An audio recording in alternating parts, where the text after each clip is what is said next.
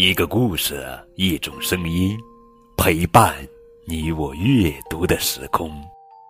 亲爱的宝贝，这里是荔枝 FM 九五二零零九绘本故事台，我是高个子叔叔。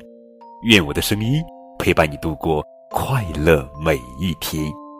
更多交流与互动，可添加微信号 FM 九五二零零九。今天呀，高个叔叔要讲的绘本故事名字叫做《小猪芬利》，作者是英国艾米丽·盖尔文，马克·马歇尔绘，赵畅翻译。小猪芬利真快活啊哈，日子过得真舒服。咯咯咯咯咯咯咯咯，就你过得舒服。母鸡咯咯哒，总会跑来说他几句。农场里可忙了，你这个大懒虫，咯咯咯咯咯咯啦，他唠叨个不停。我才不叫大懒虫，我叫芬利，厚脸皮的小懒猪，咯咯哒，扑扇着翅膀，咯啦，咯咯咯咯咯啦，咯咯哒，尖叫着把芬利赶走了。芬利坐在树下想了又想。在泥巴里打滚是挺舒服的，可是农场那么忙，他也想给大家帮帮忙。他能做些什么呢？哈，我知道了。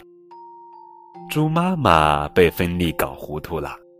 你拿这些东西要去哪儿呀，芬利？别再叫我芬利了，我现在是芬利医生，这是我第一次给病人看病，再不走就要迟到了。牛某某太太。你哪里不舒服呀？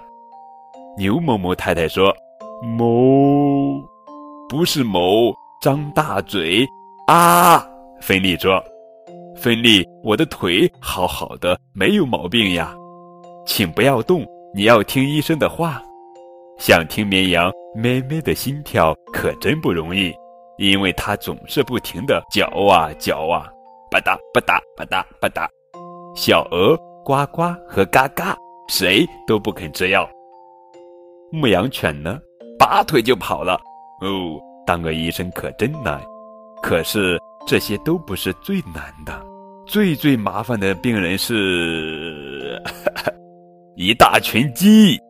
咯咯咯咯咯咯咯啦，咕咕咕咕咕咕啦。漫长的一天过去了，猪妈妈很高兴，因为小猪芬利终于回来了。芬利说。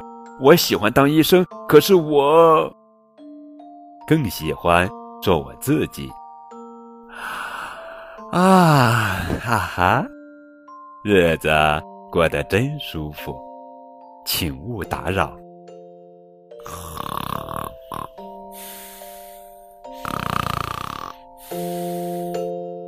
好了，宝贝，这就是今天的绘本故事《小猪芬利》。更多互动可以添加高贵叔叔的微信账号。感谢你们的收听。